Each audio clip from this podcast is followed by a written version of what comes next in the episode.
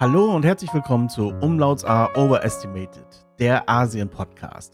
Heute freue ich mich ganz besonders, dass ich Hans-Josef Fell zu Gast habe.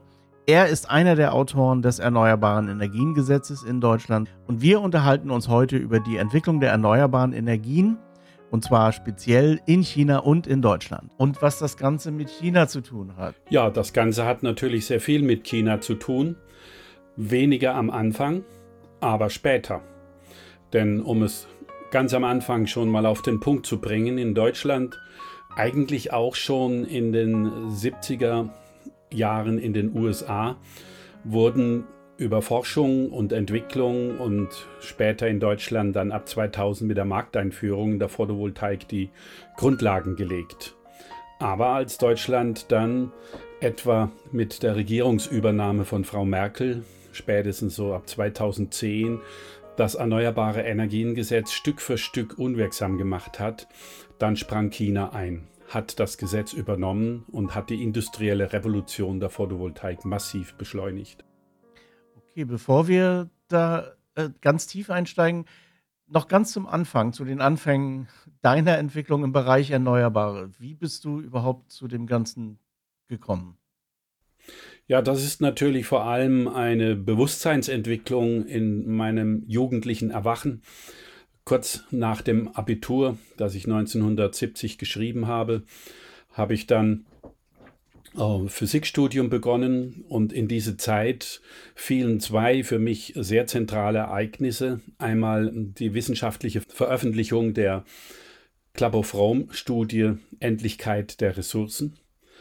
Da ist, sind mir die Augen geöffnet worden, dass wir auf den fossilen und atomaren Ressourcen ja auf Endlichkeit setzen und nicht unendlich schöpfen können und dass diese Endlichkeit auch politisch sehr eng verwoben ist mit Machtinteressen. Das habe ich dann gleich darauf gelernt mit der ersten OPEC-Krise, als die OPEC der westlichen Welt den Ölhahn zudrehte. Da wurde mir bewusst, dass wir auf einem falschen Dampfer sind mit den fossilen und atomaren Energien und damit nur geopolitische Destabilisierung, Kriege, Klimaveränderungen, Umweltzerstörung und vieles andere machen. Und im Physikstudium habe ich dann auch sehr schnell, als wir die Atmosphärenphysik und anderes durchgenommen haben, gelernt, dass die Sonne eben 15.000 Mal mehr Energie auf die Erde strahlt, als wir als Menschheit benötigen pro Jahr. Und da war mir klar, das ist die Lösung nichts anderes. Wir müssen nur Techniken entwickeln, die die erneuerbaren Energien befördern. Und so war ich ab Mitte der 70er Jahre dann sehr aktiv, habe mich intensiv damit beschäftigt, naturwissenschaftlich, physikalisch, technisch, aber auch relativ bald politisch über NGO-Ebene und andere. Und mir war auch klar, dass wir hier mit den Techniken anfangen müssen, wo wir den schnellsten Zugang haben. Interessanterweise war, da ich an einem kleinen Fluss der fränkischen Zahle wohne, die Wasserkraft ziemlich bald bei mir im Blick, die Kleinwasserkraft, wir haben sie befördert, aber es war die Solarthermie, also die Warmwassergewinnung aus der Sonne mit einfachen Sonnenkollektoren, im Mittelpunkt. Ich hatte da 1985 mein Haus gebaut und wollte das schon sehr bald auf 100% erneuerbare Energien umstellen, was ich 1996 dann auch geschafft habe. Und ich habe dort die Sonnenenergie alle eingebunden vor allem erstmal als passive Sonnenenergienutzung, habe einen großen Wintergarten gebaut, der ist bis heute noch das schönste in meinem Haus. Selbst im Februar, wenn wir außen Minusgrade haben in Deutschland und wenn die Sonne rauskommt, kriege ich 30 Grad in meinen Wintergarten.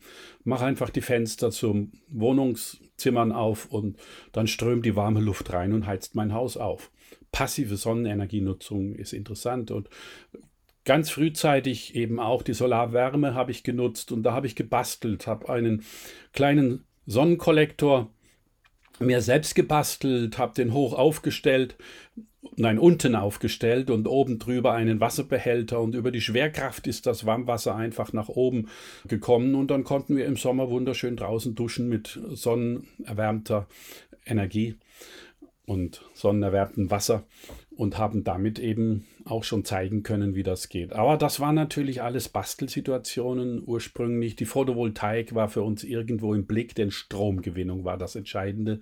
Aber das war noch relativ weit weg bis ich dann eben 1991 mit Freuden gesehen habe, dass die alte Bundesregierung ein 1000 Dächer-Programm aufgelegt hat durch den Druck der vielen Nichtregierungsorganisationen, die sich vor allem nach der Tschernobyl-Katastrophe entwickelt hatten und zu denen ich auch gehörte. Wir wollten raus aus der Atomenergie und den Klimaschutz gleichzeitig befördern. Wir haben gesehen, dass die Atmosphäre schon jetzt zu voll ist.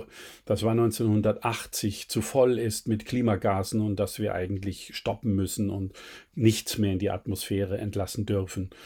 Das war uns allen klar, nicht nur mir, sondern vielen anderen Pionieren. Und dieses 1000-Dächer-Programm, da habe ich mich dann auch gleich beworben drum und habe sogar den Zuschlag bekommen. Es klingt viel, dass ich dann da 40.000 Euro vom Staat bekommen habe, aber 30.000 Euro muss ich selber aufbringen. Das war, Entschuldigung, das waren D-Mark damals, nicht Euro. Und das war nicht einfach für mich. Ich hatte drei Kinder, Alleinverdiener und musste mein Haus noch abbezahlen. Aber wir haben das geschafft.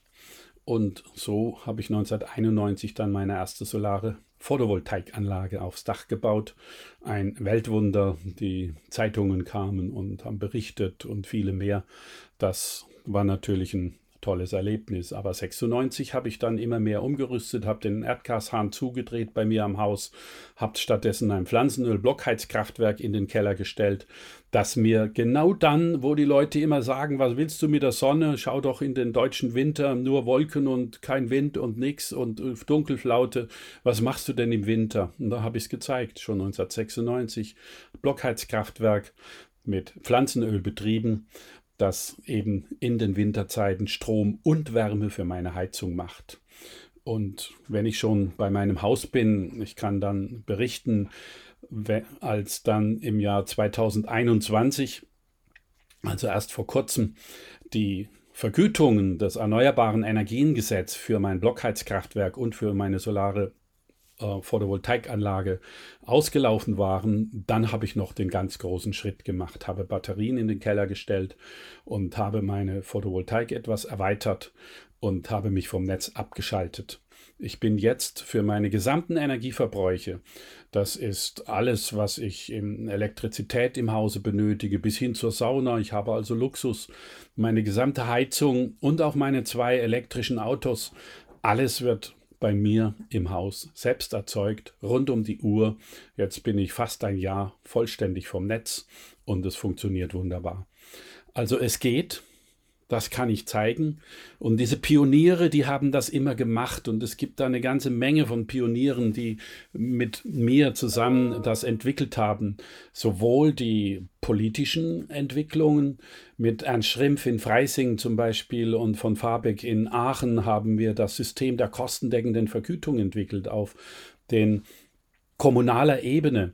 Also Kommunen, die Stadtwerke haben und meine Stadtwerke in Hammelburg, in meinem Ort, wo ich wohne, die haben das auch aufgegriffen. Sie haben ein Programm aufgelegt, wonach eine kleine Vergütung mit 2 D-Mark die Kilowattstunde bezahlt wurde für alle Investoren in Photovoltaik. Damit konnten sie rentabel arbeiten und der Marktanschub war gelungen. Wir hatten in Hammelburg damals dann 15 Kilowatt mit diesem Programm bauen können. Das klingt heute lächerlich klein, aber es war eine Revolution und es hat aufgezeigt, dass plötzlich Investoren kommen und da das Gesetz und die Grundlagen mit der kostendeckenden Vergütung natürlich nicht sofort greift, haben wir dann habe ich dann mit vielen Freunden zusammen in Hammelburg die erste Betreibergemeinschaft der Welt für Solarstromerzeugung gegründet. Und wir haben Kapital eingesammelt, um diese Anlagen aufbauen zu können. Das waren damals äh, 100.000 D-Mark, die wir aufbringen mussten. Viele haben gesagt, ihr spinnt, kein Mensch wird euch Geld geben. Doch in einem Jahr hatten wir es zusammen, was aufzeigt, dass es viele Menschen gab, die einfach den Klimaschutz und den Ausstieg aus der Atomenergie selbst befördern wollten, auch ihr Geld einsetzen, obwohl das Geld gar nicht gesichert war, dass es refinanziert werden kann. Das war erst später klar, als die gesetzlichen Grundlagen bestätigt haben, 1996, dass dieses System der kostendeckenden Vergütung eben machbar ist. Und wir haben dann natürlich auch gleichzeitig die Menschen kennengelernt, die an der Technik arbeiten. Frank Asbeck beispielsweise. Oder natürlich in den Mittelpunkt muss ich stellen Hermann Scheer mit Eurosolar, der damals schon im Bundestag war und auch von der Bundestagsseite her versucht hat, viel gesetzgeberisch auf den Weg zu bringen. Und wir haben uns dann mit meiner Wahl in den Bundestag 1998 natürlich schnell zusammengeschlossen. Hermann Scheer von der SPD und ich von den Grünen. Und wir hatten die historische Chance, in einer gemeinsamen Regierungskoalition zu sein und konnten damit die Grundlage legen, dass diese Erkenntnisse der kostendeckenden Vergütung für Solarstrom, die nicht nur in Hammelburg, in Freising und Aachen, sondern zunehmend dann in den 90er Jahren auch in ähm, Nürnberg, in München, in Bonn und in vielen anderen Großstädten Furore gemacht haben und große Anschübe gemacht haben. Dieses System habe ich dann gepackt in ein Bundesgesetz, habe den Entwurf geschrieben und habe es erweitert über die Photovoltaik hinaus, also auch die Windkraft eingebunden, die Bioenergien, die Wasserkraft und auch die Geothermie, die damals noch gar nicht im Blick war als erneuerbare Energieform und haben daraus dann eben das System der kostendeckenden Vergütung in eine Einspeisevergütung gebracht und damals in der Photovoltaik mit 99 Pfennig pro Kilowattstunde dann auch eine Grundlage geschaffen, dass Investitionen kommen. Und dieses Gesetz, das Erneuerbare Energiengesetz, das war natürlich dann die Basis für die industrielle Revolution. Viele Menschen haben das ergriffen, Rainer Lemoin mit Kusels oder Paul Gruner zusammen. Mit Paul Gruner bin ich heute noch eng zusammen.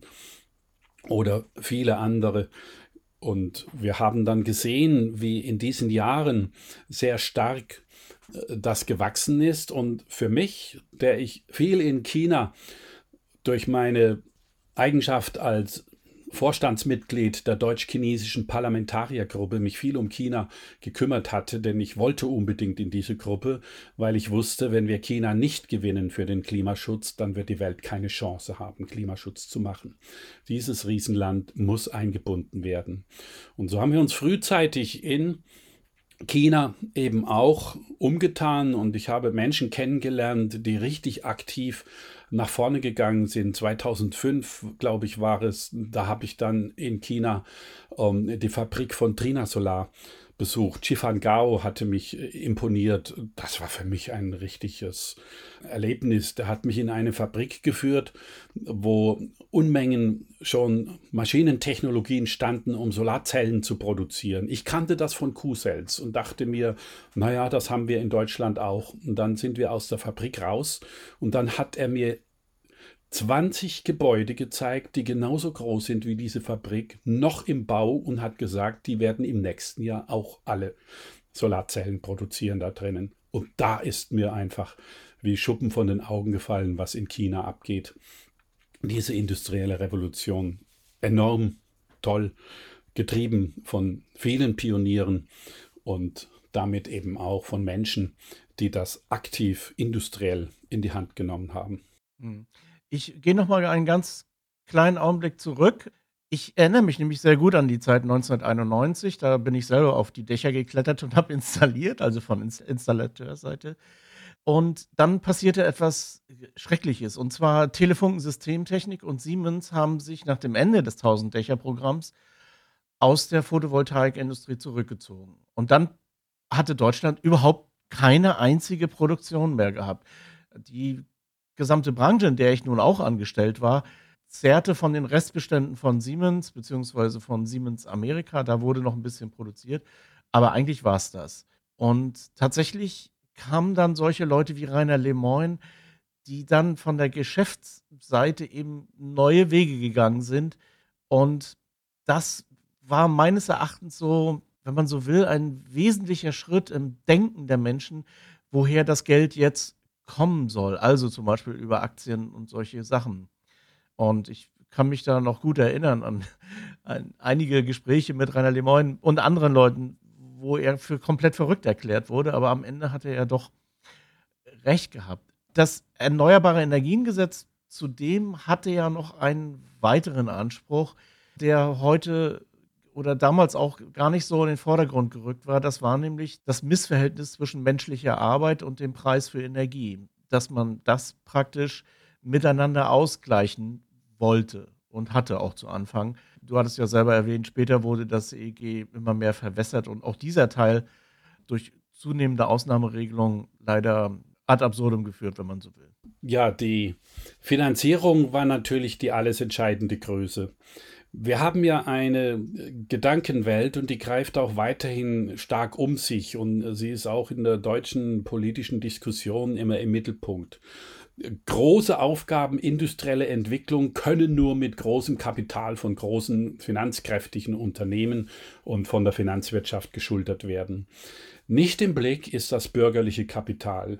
Die großen Mengen an Geldeinlagen, die viele Millionen Bürger auf den Banken liegen haben.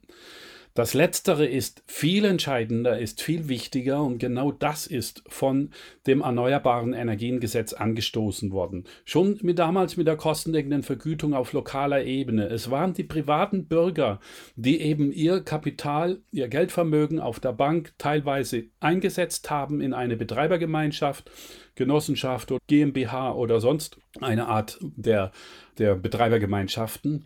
Und damit wurde das finanziert. Und das ist eine Innovationspolitik, die einen völlig anderen Ansatz hat, nicht top-down, sondern bottom-up. Von unten her wird Nachfrage erzeugt. Millionen von Menschen wollen Solarmodule kaufen, wollen sie auf ihre Dächer geben, weil eben der ökonomische Anreiz für die kostendeckende Vergütung vorhanden ist. Und damit wurden Firmen plötzlich auch interessiert, oh, die Nachfrage steigt und deswegen kann ich auf der sicheren Seite sein, auf Fabriken zu investieren, denn die Nachfrage muss ja in, äh, gestillt werden. Das nennt man eine nachfrageorientierte Innovationspolitik. Genau die haben wir gemacht und ich halte von der viel, viel mehr. Nur kaum ein Politiker hat das im Blick. Alle gehen sie oben von Top-Down, man müsse äh, die großen Fabriken unterstützen, damit sie Investment machen und anderes. Das muss man auch. China hat ja diesen Weg vor allem auch gemacht, aber parallel mit der Einspeisevergütung, die den Nachfragesog erzeugt hat und gleichzeitig die Finanzierung für die Industrieentwicklung mit öffentlichem Kapital und das hat den großen Aufschwung gebracht. In Deutschland war das eigentlich nur nachfrageorientiert und es haben private Unternehmen dann mit privatem großem Investmentkapital die Fabriken gebaut, wie Q-Cells oder andere SolarWorld und das hat auch funktioniert. Aber als es dann 2010 zu dem Rückgang der Nachfrage in Deutschland kam und gleichzeitig mit den neu entstandenen Fabriken in China, diese natürlich von der Effizienz und von Kostenverhältnis her die Nase vorne hatten, da hätte in Deutschland eigentlich die Politik eingreifen müssen und hätte über öffentliches Kapital auch Investitionen für die Fabriken schaffen müssen, damit sie mithalten können der chinesischen Konkurrenz. Und genau das ist nicht geschehen. Und das ist nicht geschehen, und da komme ich auf das Thema Siemens zurück, weil eben im Großen und Ganzen die etablierten Unternehmen, und das sind zunächst mal die Energieunternehmen, also die, die ihre Verkaufsgeschäfte haben im Erdöl, Erdgas, Kohle und Uran, dass die eben nicht erfreut waren, dass es so viele Menschen nun gab, Millionen von Menschen, die selbst ihren Strom erzeugen und damit ihnen als Kunden verloren gegangen sind, zumindest teilweise. Das war richtig geschäftsschmälernd für sie und deswegen haben sie begonnen und lobbyiert und dagegen opponiert. Und es gibt noch die zweite Gruppe, nicht nur die Energieverkäufer, sondern auch die Technikproduzenten, die die fossilen und atomaren Energien benötigen. Dazu gehört vor allem Siemens mit Erdgaskraftwerken, mit Kohlekraftwerken, mit Atomkraftwerken, aber auch ähm, Zulieferer für die Automobilwirtschaft mit Verbrennungsmotoren und im Heizungssektor mit Erdgasheizungen und mit Erdölheizungen. Überall steckt Siemens mit drinnen. Und Siemens hat relativ schnell, obwohl Siemens noch der Weltmarktführer Ende der 90er Jahre für die Photovoltaik war, hat Siemens just in dem Moment, wo die, das Erneuerbare Energiengesetz kam, also da, wo genau der Markt für Siemens bereitet wurde, richtig stark geschäftswirken zu werden, hat Siemens äh, das eingestellt hat die Photovoltaik verkauft. Und daran habe ich gelernt und gemerkt, es gibt andere Interessen im Hintergrund als nur Innovation und ähm, Neues auf den Weg bringen, Klimaschutz zu machen. Und diese Interessen heißt Bestandsschutz des bestehenden fossilen atomaren Geschäfts. Und das ist sowohl das Technikgeschäft als auch das Energieverkaufsgeschäft. Und das ist der Konflikt, in dem wir bis heute stehen. Diese Geschäftsinteressen der fossilen Wirtschaft sind dominant. Sie haben enorm großes Geld. Sie können lobbyieren bis hin zu korrumpieren weltweit und behindern und verhindern damit den steilen Ausbau der erneuerbaren Energien, wie er eigentlich möglich wäre. Denn wir wissen, Technikrevolutionen laufen mit äh, exponentiellen Wachstumsgeschwindigkeiten. In zehn Jahren waren die ähm, Laptops auf der Erde verbreitet und der Mobilfunk und ähm, in zwei Jahren die iPhones. Also so etwas kann extrem schnell gehen wenn man keine Bremsen aufbaut. Und das könnte man auch mit Erneuerbaren und der Konflikt eben mit den Bestandsinteressen der fossilen atomaren Wirtschaft hat verhindert, dass wir in der Welt mit den Erneuerbaren die wichtigste Maßnahme, um Klimaschutz zu leisten, dass dieses verlangsamt wurde. Massiv. Man kann ja ruhig mal ein paar Namen nennen. Also das waren, die mir jetzt so einfallen, Solarfabrik aus ähm, Freiburg, glaube ich, ne? Äh, Solarwerk ja. aus Teltow, Solon, Berlin. Ja. Georg Solar Salvermoser ja. hat in Freiburg eine Fabrik gebaut. Ganz fantastisch. Schon damals auch sofort mit dem Grundgedanken, dass die Fabrik selber mit den Photovoltaik Modulen belegt war, denn er wollte, dass auch die Herstellungsenergie der Solarmodule schon mit Solarenergie gemacht wird.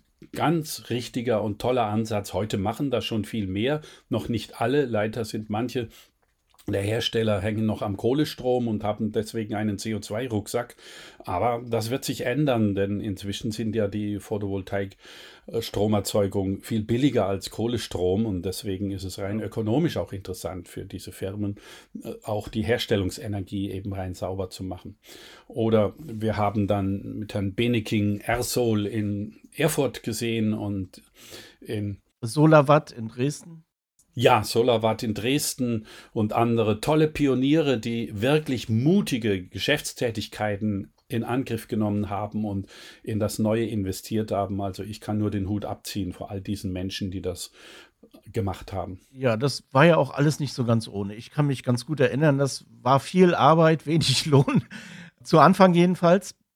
Aber worauf ich hinaus wollte, ist, es war vor allen Dingen mittelstandsorientiert. Also diese Dickschiffe wie TST und Siemens wurden abgelöst in Deutschland durch eine ganze Phalanx an kleineren und auch mittleren Mittelständlern erstmal. Ja, und das hat sich ja länger durchgezogen.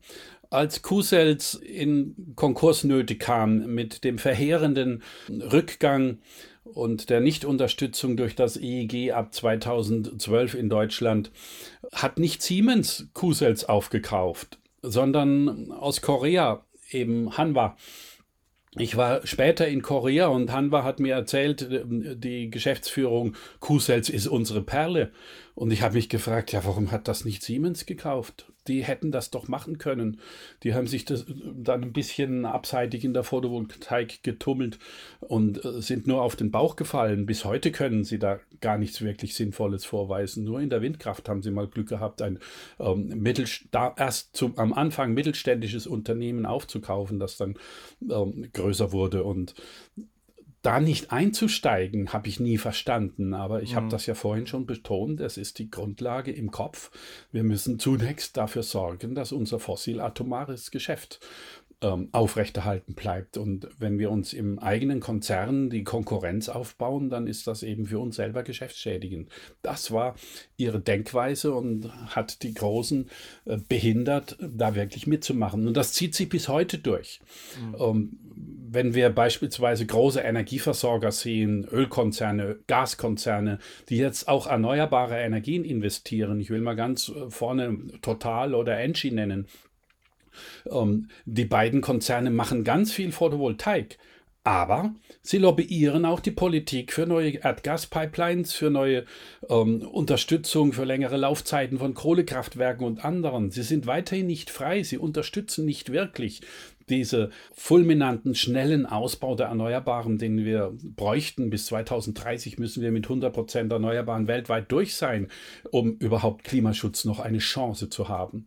Und das aber behindern sie, sie verlangsamen weiter, obwohl sie große Geschäfte auch in der Photovoltaik machen mit Megawatt und 100 Megawatt Anlagen, die sie investieren. Ja, in die, in die Gegenwart und dann in die Zukunft kommen wir noch. Ich verharre noch einen ganz kleinen Augenblick in der Vergangenheit dann, als diese Mittelständler existierten, haben die natürlich relativ schnell gemerkt, dass sie in Deutschland wollten sie selber produzieren beziehungsweise Anlagen in, in Größenordnung aufbauen, dann brauchten sie sehr viel Geld. Das haben Unternehmen wie Solon und äh, Q-Cells auch angepackt. Aber an sich sind alle anderen auch äh, natürlich nach China gekommen und haben geguckt, wie schnell sie dort ihre Produktion im Bereich OEM skalieren können. Das ist eine Entwicklung, die ich selber noch ganz gut miterlebt habe. Und das begann aber schon, ja eigentlich auch schon mit Beginn des Erneuerbaren Energiengesetzes und zwar so um 2000. Da lief das aber noch auf einem kleinen Niveau ab und wurde teilweise auch von Deutschland aus beliefert im Rahmen zum Beispiel des Brightness-Programms oder anderer Programme für die Elektrifizierung des Westens hier in China und so weiter. Aber tatsächlich tat sich dann der Mittelstand so ab 2000 in China herum, um zu gucken, wie sie die jetzt plötzlich auftretende Nachfrage in Deutschland überhaupt befriedigen konnten. Denn das, was in Deutschland existierte, reichte nicht und wollte man mehr produzieren, dann hätte man irgendwie schnell viel Geld zusammensammeln müssen. Gleichzeitig gab es Japan, die schon immer die Patente gehalten haben, die schon immer eine eigene Industrie hatten, die auch sehr fortschrittlich waren. Und ich erinnere mich auch, dass zum Beispiel Solavat versucht hat, in Japan Einlass zu finden, aber ohne Erfolg. Nur China, da hat es geklappt. Da funktionierte diese OEM-Produktion oder man hatte China eben als verlängerte Werkbank benutzt. Ganz gut, erstmal. Ja, also Japan ist eine Geschichte für sich. Das war ein stark abgeschotteter Markt. Japan hat eine Industriepolitik nur für die eigenen Unternehmen äh, befördert, hat die Photovoltaik auch als Innovationselement entdeckt und hat aber wirklich nur eigene Unternehmen gefördert. Unternehmen aus Europa oder aus anderen Ländern konnten dort nicht wirklich Fuß fassen. Ganz anders in China. China war ja um das Jahr 2000 herum noch sehr arm. Ich kann mich erinnern, mit meiner ersten Reise, uns wurde erzählt, dass es in manchen Regionen damals in China noch Hungertote gab. Also der Entwicklungsrückstand war enorm. Und so war es ja auch eine Aufgabe über die Entwicklungszusammenarbeit mit Europa, China in der Entwicklung auch wirklich zu helfen und zu unterstützen. Und dabei haben sich eben die Mittelständler aus Deutschland das waren nicht nur Photovoltaik, das waren auch Windkraftunternehmen, äh, waren auch Bioenergieunternehmen und Wasserkraftunternehmen, also das waren viele unterschiedliche aus dem Sektor der erneuerbaren Energien, die dort in China dann auch Fuß gefasst haben und die auf eine ganz andere Unterstützung, auf Willkommen in der chinesischen Führung und vor allem auch in den ländlichen Räumen von den ähm, dortigen Regierenden unterstützt wurden. Und das war eben dann auch eine Erfolgsgeschichte. Dadurch konnte eben in China sehr schnell die Industrie wachsen. Und wir haben gesehen, wie es da mutige Unternehmen gab, die ganz auf diese Technologien gesetzt haben. Und das ist ja nicht nur die Solarenergie, auch nicht nur die Windenergie mit erneuerbarer Produktion, sondern dazu gehören auch die Speicher, die Elektromobilität. Ich habe mit Staunen gesehen, wie BYD sich in Shenzhen entwickelt hat, zum weltmarktgrößten äh, Batteriehersteller und Elektromobilhersteller sich aufgeschwungen hat. Sie haben auch Solarenergie produziert in, in ihrem Konzern und damit eben alles nur auf die sauberen Technologien gestellt. Das sind richtige Erfolgsgeschichten. Ja, ich kann mich auch gut, ich bin 2005 nach China gekommen, an die gute Luft hier erinnern. China hatte ein, hat immer noch ein Umweltproblem selbstverständlich, aber verglichen mit dem, was ich 2005 hier erlebt habe, ja, das, das kann man gar nicht mehr vergleichen. Und das, was du sagtest, natürlich war auch die Versorgung eine deutlich andere. Man hat erst vor zwei oder drei Jahren, ich weiß das jetzt gar nicht so genau, verkündet, dass man die Armut, so wie man sie hier definiert, also mit Zugriff auf Healthcare, mit Zugriff auf Nahrung und mit Zugriff auf Bildung, wenn man all, eins davon nicht hat, ist man arm, gelöst hat, das Problem. Aber das war eben erst. Ne, 2005 oder 2000 sah die Situation wirklich noch anders aus und es gab ganz einfach einen enormer Bedarf. Und da zeigte sich aber eigentlich schon das Problem, nämlich, dass die Chinesen natürlich auch viel produzieren werden für ihren eigenen Markt. Und eine Sache, die vom Erneuerbaren Energiengesetz oder von der kostendeckenden Vergütung ja auch erwünscht war, das war der Preisverfall, der so ab 2006 eigentlich einsetzte. Also die Chinesen implementierten ein chinesisches Erneuerbare Energiengesetz auf die Art und Weise, wie sie das immer machen. Erstmal implementieren und dann gucken, wie es läuft. Und zweitens lösten sich chinesische Unternehmen von der OEM-Fertigung und launchten ihre eigenen Marken. Ich weiß nicht, ob man in Deutschland da hätte vieles anders machen können, aber es führte dann eben dazu, dass einerseits die Preise sanken, dadurch die Nachfrage anstieg, aber damit natürlich auch ein Rohstoffkreislauf in Gang gesetzt wurde, dem man einfach nicht mehr nachkommen konnte. Ja, also China hat frühzeitig erneuerbare Energien entdeckt, viel früher als man glaubt, leider natürlich auch im gleichen Zeitraum massiv auf die Kohle gesetzt, was zu einer extremen Luftverschmutzung und auch zu einer ganz schlimmen Entwicklung im Klimasektor geführt hat. Aber man darf nicht übersehen, was es damals schon war. Als ich das erste Mal in China war, ich habe gestaunt, wie viele Solarthermieanlagen auf den Häusern schon waren. Mit Selbstbauprojekten und anderem, das, das war für mich richtig neu. So viel hatten wir in Deutschland gar nicht auf den Dächern, obwohl wir immer dachten, wir wären da Weltmarktführer. Nein, nein, das war schon eher China. Auch bei der Solarthermie, schon um 2005 herum.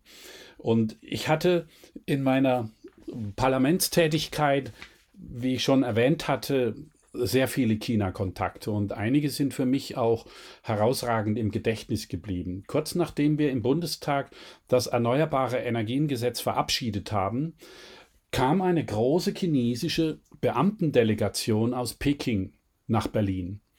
Und sie haben Hermann Scheer und mich, ich glaube, es waren drei Stunden, ausgefragt, wie denn dieses Gesetz funktionieren soll, was das beinhaltet, was das bedeutet, welche Erwartungen wir haben und haben uns in allen Details dieses Gesetz ausgefragt.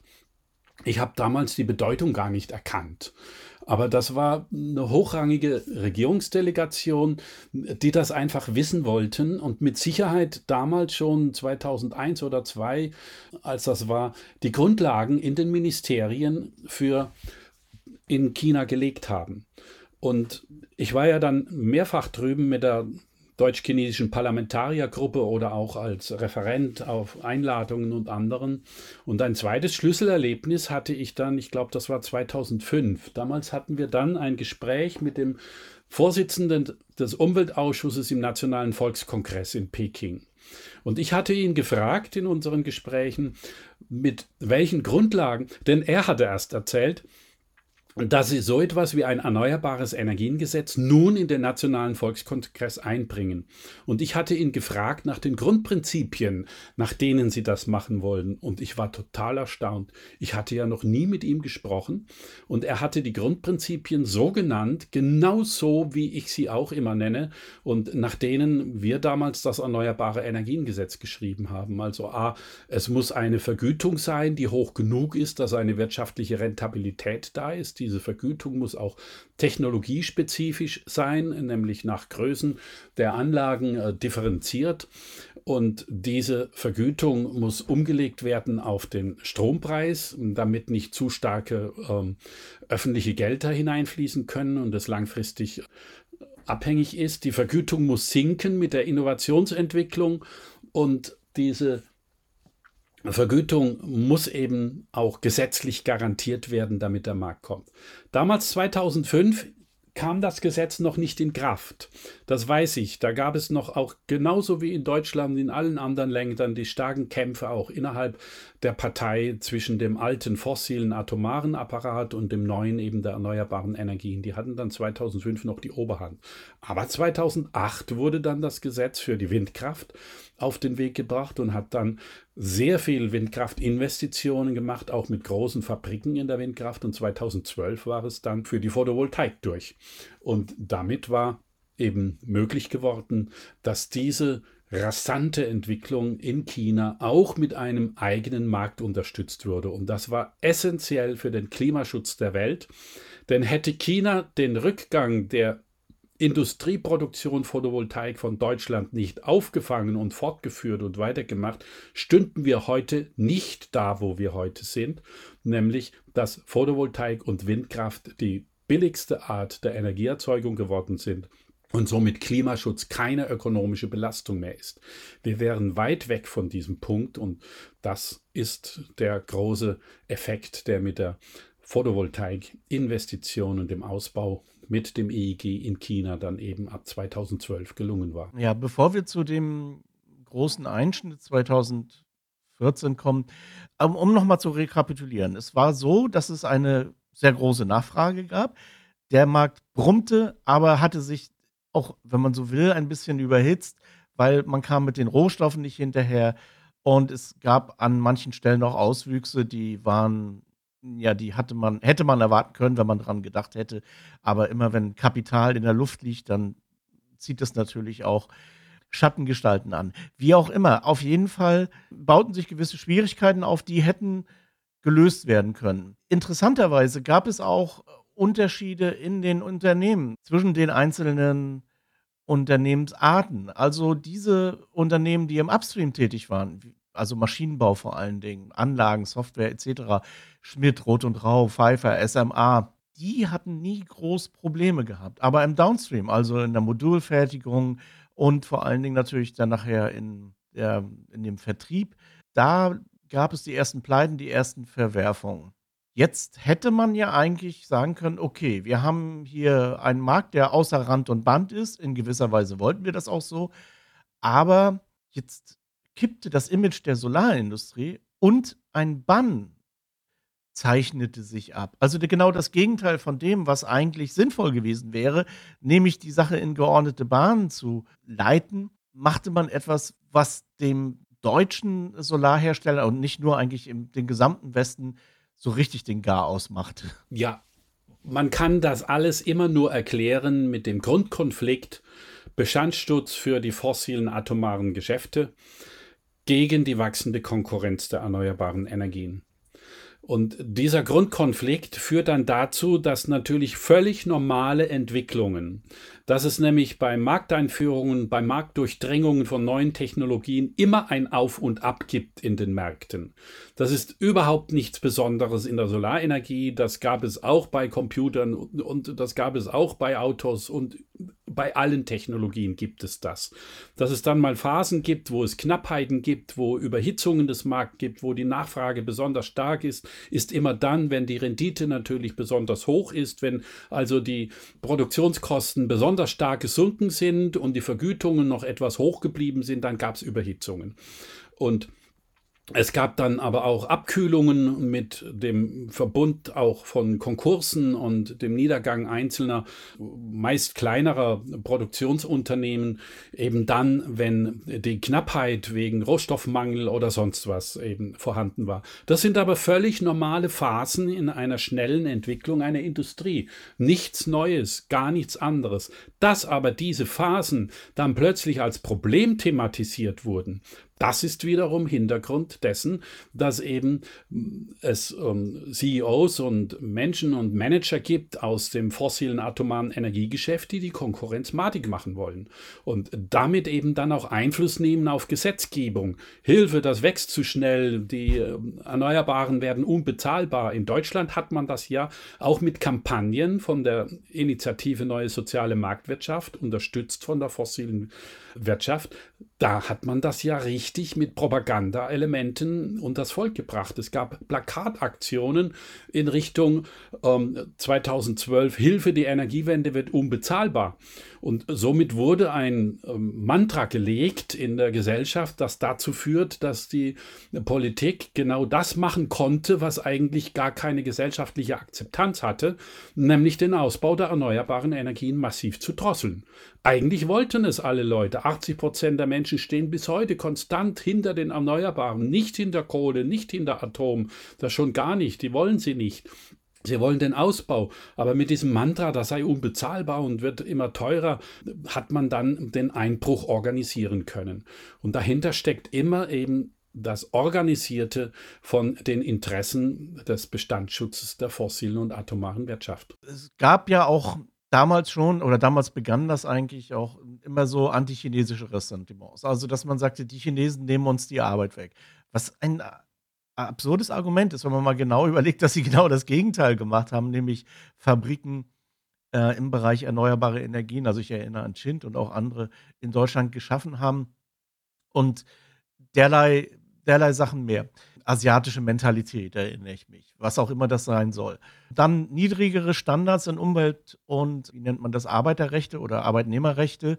Das ist nicht so ganz von der Hand zu weisen, dass die Unterschiede, oder es gab Standards, aber ob die in diesen vollautomatisierten Fabriken, wie sie Trina oder andere hingestellt haben, wirklich eine Rolle spielt, wage ich mal zu bezweifeln. Auch das kann nicht ursächlich wie eine Rolle gespielt haben dass es der deutschen Solartechnik zunehmend schlechter ging. Ja, also diese Diskussion über schlechtere Arbeitsbedingungen, Umweltdumping oder sonst was, die gibt es vor allem im Bereich der Produktionsstätten erneuerbarer Energien. Ich habe das in Deutschland kaum wirklich äh, gehört, wenn es um den Ausbau der VW-Werke in China ging. Da wurde das stärker akzeptiert, weil es ja eben innerhalb des fossilen atomaren Apparates und äh, Geschäftsmodelle ist. Und da gab es nicht äh, die Diskussion, diese Fabriken in China sollten nicht entstehen. Und man muss natürlich, was Arbeitsplätze betrifft, darf man nicht einfach nur national denken. Gerade in Ländern wie damals noch in China, wo es große Armut herrschte, wo ja die Landarbeiterbewegung die Städte flutete und die Städte explodierten und anderes, da musste man ja auch Arbeitsplätze schaffen, um die Armut zu bekämpfen. Und es war toll, dass die Solarenergie, Windenergie dazu beitragen konnte, eben auch die Armut in China zu bekämpfen. Was nützt es auf diesem Globus, wenn nur Deutschland keine Armut hat? Das ist ja eine Denkweise, die nicht tragfähig ist, denn Armut wird sich dann über geopolitische Konflikte auch ähm, wieder zurückschwappen als Problem. Und von daher ist das also eine unredliche Diskussion, die da immer stattgefunden hat. Und ich habe auch frühzeitig beispielsweise bei Trina gesehen, dass die sehr wohl darauf achten, dass sie kein Ökodumping machten. Und Ökodumping gab es auch in Deutschland, natürlich weniger, aber nicht unerheblich. Insofern, man muss das alles immer wieder übergeordnet ja. betrachten und nicht einfach mit dem Fingerzeig auf eine andere Nation. Ich erinnere mich ja auch noch ganz gut an die Diskussion, bevor es zu dem Bann kam. Also du warst einer von vielen, äh, die sich vehement von Anfang an dagegen ausgesprochen haben. Aber es gab eigentlich wenn ich so zurückblicke, in jeder Partei einen Bruch. Es gab den in den Grünen genauso wie in der CDU, wo ja auch, ich glaube, der Salvermoser auch strammer CDU-Wähler, ich weiß es nicht mehr, aber ich meine mich zu erinnern, dass er eher konservativ war. Und ähm, das zog sich durch, durch sämtliche Parteien eigentlich. Das ein Pro und ein Contra der Protektionsbestrebungen. Was mich daran aber heute im Nachgang auch so besonders stört, ist, dass man eigentlich nicht auf äh, Ökonomen gehört haben, die ja Erfahrung mit solchen protektionistischen Sachen schon gesammelt haben in der Historie. Ja, also die Solarzölle, der Bann auf die Solarenergie aus China das ist eine dunkle Geschichte der Markteinführung insgesamt, denn sie hat massiv Schaden in Klimaschutz gebracht, weil es den Ausbau der erneuerbaren Energien massiv äh, behindert hat. Entstanden ist das aus der Idee, ähm, wachsende Konkurrenz in China und sie ist geboren worden vor allem bei SolarWorld mit Frank Asbeck, der eigentlich keine gute ähm, Politik unterstützt hat, sondern seine Politikvorschläge mit seinem großen Einfluss, den er durchaus hatte in die Politik hinein, eben sehr stark aus der Brille des eigenen Unternehmens gemacht hat. Und er war weniger konkurrenzfähig nun mit den neu entstandenen Fabriken in China und hat deswegen gedacht, wenn er wenigstens den europäischen Markt voll bedienen kann, mit Solarzöllen abgeschottet, dann könnte er überleben gegen diese Konkurrenz. Das hat sich natürlich nicht bewahrheitet, hat aber enorm enorm viel Schaden gebracht. Und dass es in der Politik gegriffen hat, liegt natürlich an einem anderen Punkt. Nicht zum Schutze von SolarWorld oder auch SolarWatt, die das dann später auch unterstützt haben. Die haben gehofft, natürlich kann ich auch verstehen, ähm, wenn sie ihre heimischen Märkte wenigstens noch behalten können gegen die Konkurrenz, dass sie dann überleben können. Das ist ja nicht einfach für sie in der Konkurrenz ähm, Bestand zu halten. Aber der eigentliche Hintergrund war wiederum der Grundkonflikt dieser Solarban wurde dann mit den Argumenten aus der Solarwirtschaft, Konkurrenz, Ökodumping, Arbeitsplätze doch hier und so weiter, ähm, stark von der fossilen atomaren Wirtschaft wieder befördert. Und so kam es dann, dass dieses als zusätzliches Element neben den Reduzierungen der Unterstützung im EIG kam der Solarban auch dazu, dass in Europa eben und speziell in Deutschland der Ausbau erneuerbarer Energien massiv gedrosselt wurde und damit eben die Geschäftstätigkeiten von Kohle, Erdgasstrom und anderen eben weiter aufrechterhalten bleiben konnten. Jetzt nähern wir uns allmählich der Gegenwart. Der Bann wurde 2019 zurückgenommen. Das Ergebnis, vielleicht musst du mich da berichtigen, es, es schwirren da immer sehr viele Zahlen herum.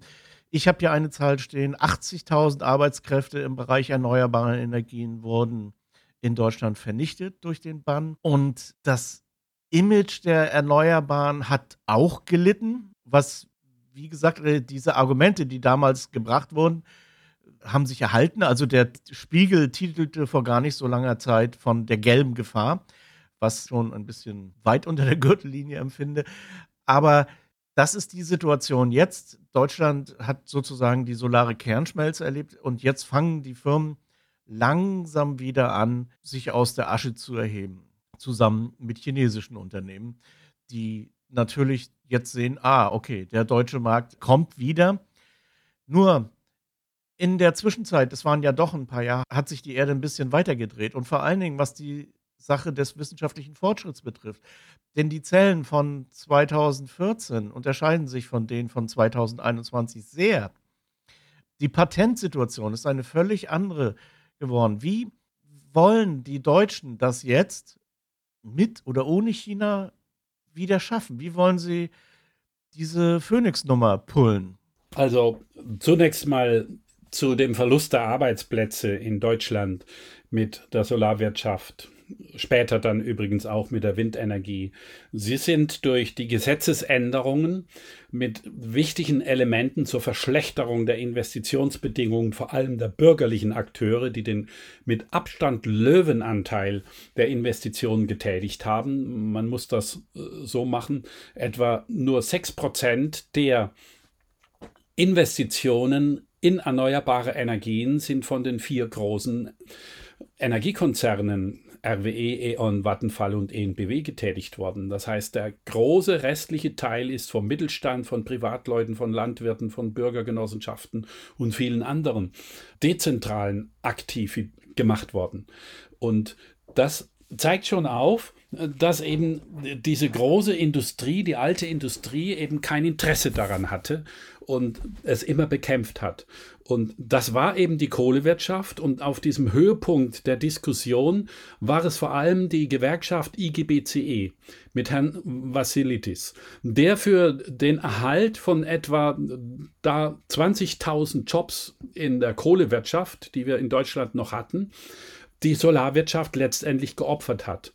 Und das Verrückte ist, genau dort, wo die Kohlewirtschaft ist, beispielsweise in der Lausitz, in Osten Deutschland, da sind ja die Fabriken entstanden mit Q-Cells, mit SolarWorld und mit anderen, ähm, mit First Solar, die wesentlich mehr Arbeitsplätze schon dort geschaffen haben, als die Kohlewirtschaft den Menschen dort bietet. Der Strukturwandel, von dem jetzt im Kohleausstiegsgesetz die Rede ist, der hatte ja schon stattgefunden.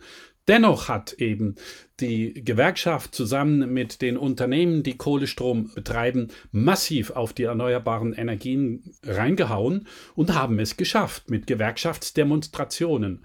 Und da kommt ein Aspekt dazu, der eben auch auf die Solarwirtschaft zurückfällt. Sie hatten sich nie gewerkschaftlich organisiert Ihre Arbeitnehmerschaft war dort kaum vertreten und somit hatten sie auch kein Machtpotenzial mit Demonstrationen und anderem dieser starken Gewerkschaft der IGBCE etwas entgegenzusetzen. Und so kam es dann eben, dass gerade im Osten die Fabriken ähm, in Konkurs gegangen sind, abgewandert sind und dass dann die Kohlewirtschaft oben auf war und dann jetzt mit dem Kohleausstiegsgesetz in den letzten Jahren äh, furchtbar viel öffentliche Gelder hineingesetzt werden sollen, dass der Strukturwandel dort gelingen kann. Er war schon da und man hat ihn ähm, zerstört, diesen Strukturwandel.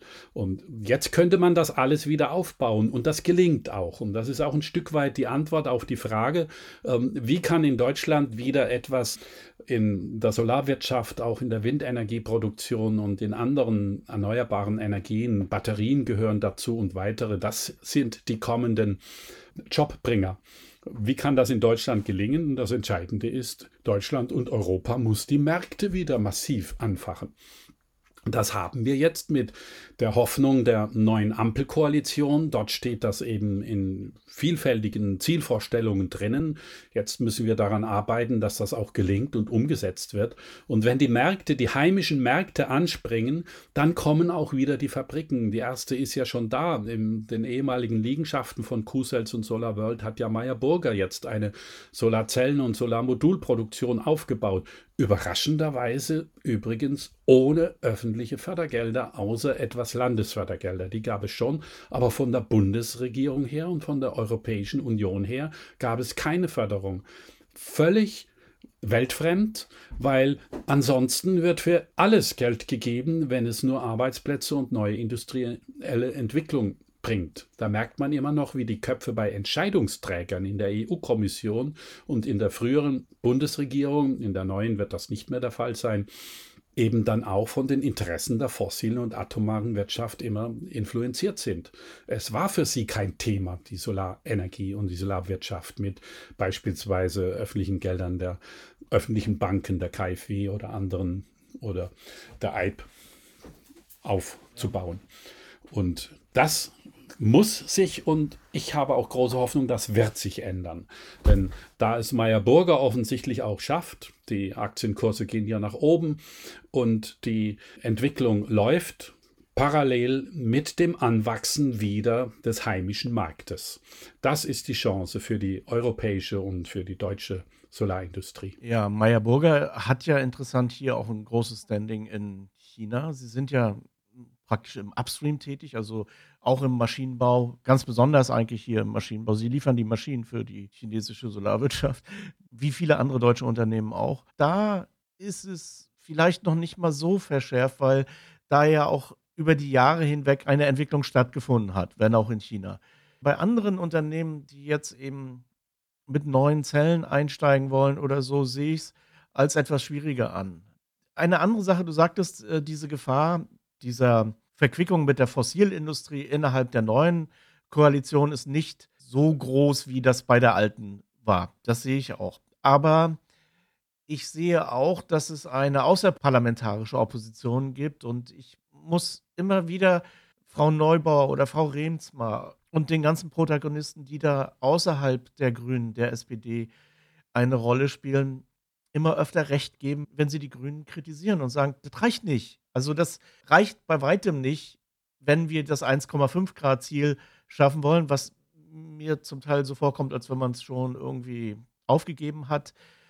Und was, wenn man den Faden weiterspinnt oder wenn man den Gedanken weiterdenkt, ohne Erneuerbare nicht geht, ohne massivstes Investment in die Erneuerbaren nicht geht. Aber da bewegt sich für meinen Geschmack vielleicht nicht so viel. Also Kritik an grüner Politik habe ich ja selbst als Abgeordneter immer wieder ähm, massiv kennengelernt. Beispielsweise Atomausstieg. Was sind wir von der Anti-Atom-Bewegung kritisiert worden, dass wir Grünen ähm, den Sofortausstieg nicht hingebracht haben. Ja, wie will ich denn als kleiner Koalitionspartner gegen einen großen Koalitionspartner etwas durchbringen, die SPD, der den Sofortausstieg eben nicht haben will? Man kann in die Regierung nur einsteigen, wenn man Kompromisse macht. Und da geht nie die reine Lehre, nie das Ziel, das man selbst hat. Und insofern ist Regierungsbeteiligung eben extrem wichtig auch, dass wir den Sofortausstieg bei der Atomenergie nicht hingebracht haben, dennoch in die Regierung eingestiegen sind, hat ja die Geburtshilfe für das Erneuerbare Energiengesetz gebracht. Wir hätten keine Alternative zur Atomenergie mit billiger Solar- und Windenergie heute, wenn wir damals nicht dennoch in die Regierung eingetreten wären. Also Kritik an einem Koalitionspartner zu üben, der mehr will, als er durchbringt in Koalitionsverhandlungen, ist unredlich. Man muss das wirklich immer einbinden in die Realität. Was kann man machen? Grüne hätten mehr gewollt. Sie wollten nicht, dass im Koalitionsvertrag drinnen steht, ähm, die Erdgas als Übergangstechnologie. Das ist einer der größten Fehler, der im Energiesektor dort drinnen steht. Das ist Ergebnis der Erdgaspolitik von Olaf Scholz und, und der SPD. Die haben das durchgesetzt und auch die FDP noch. Da waren die Grünen zu klein, um, um dieses äh, falsche Element aus dem Koalitionsvertrag herauszubringen. Und in der Tat ist das natürlich auch so bei den Zielen.